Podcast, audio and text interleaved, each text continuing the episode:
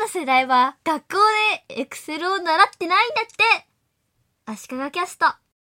某有名ニュースサイトの新型コロナウイルスの風評被害でコロナビール販売会社が2ヶ月で310億円の売上減という記事を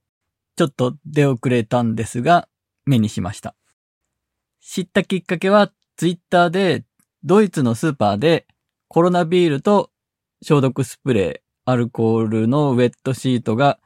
抱き合わせで透明な袋に入って販売されているという写真がセンスいいよねと。そこのリプライのところを見ていて、誰かが上げていて知りました。そこにさらに返信がついていて、中国での需要が落ちた。コロナの影響でというのが原因と記事には書いてありますよとリプライしてる人がいたんですね。それを見て、私の中のもやっとセンサーみたいなものが稼働してしまいまして、時間がかかってしまうということは分かってるんですけど、深掘りしてみました。まず、記事の中にあったネタ元としているイギリスのメトロというところの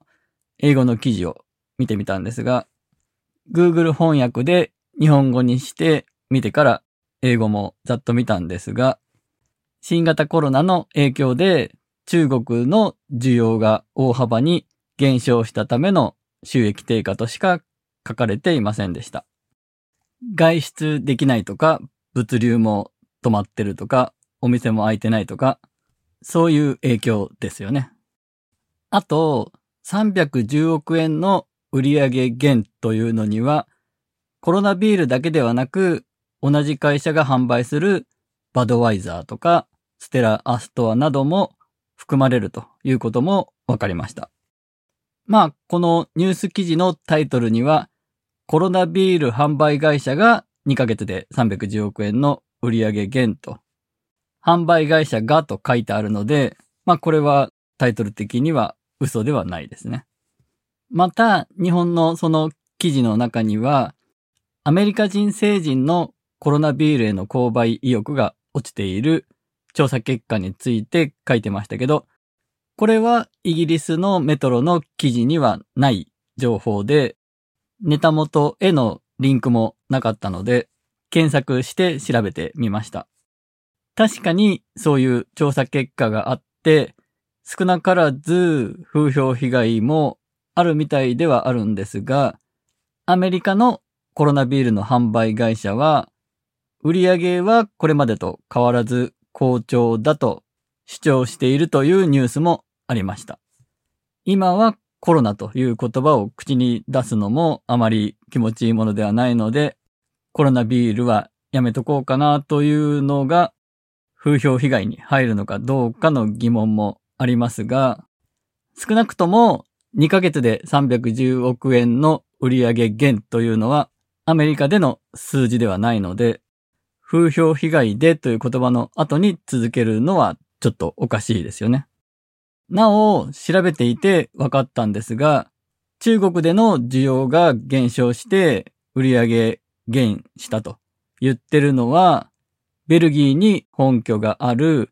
アンハイザー・ブッシュ・インベブという会社で、アメリカでコロナビールを扱ってるのは、コンステレーション・ブランズという会社で別なんですね。売上が減ったというのはベルギーの会社の話で、購入意欲が減ってるというのはアメリカでの調査の話なんで、それを結びつけるのはミスリードを誘ってるようにしか思えないですよね。この記事を元に、あれこれコメントしているような人もいるんですが、そういうなんか言いたいだけの人って、その記事すらちゃんと読んでないような人が多いですよね。タイトルだけに反応してるような感じで。すべてのニュース記事に対して深掘りしろとは言わないですが、何か自分の意見を言うならば、元記事がネタ元としているリンクを貼ってる記事とか関連情報も見た方がいいと私は思っています。深掘りしていくと時間がかかってしまうんですが、例えば今回だとコロナビールの販売会社の情報が分かったので、そういう知識が増えていく。そういう積み重ねで知識を増やしていってるのが、東大王とかでクイズに答えてる人たちなんじゃないかなとか思ったりしました。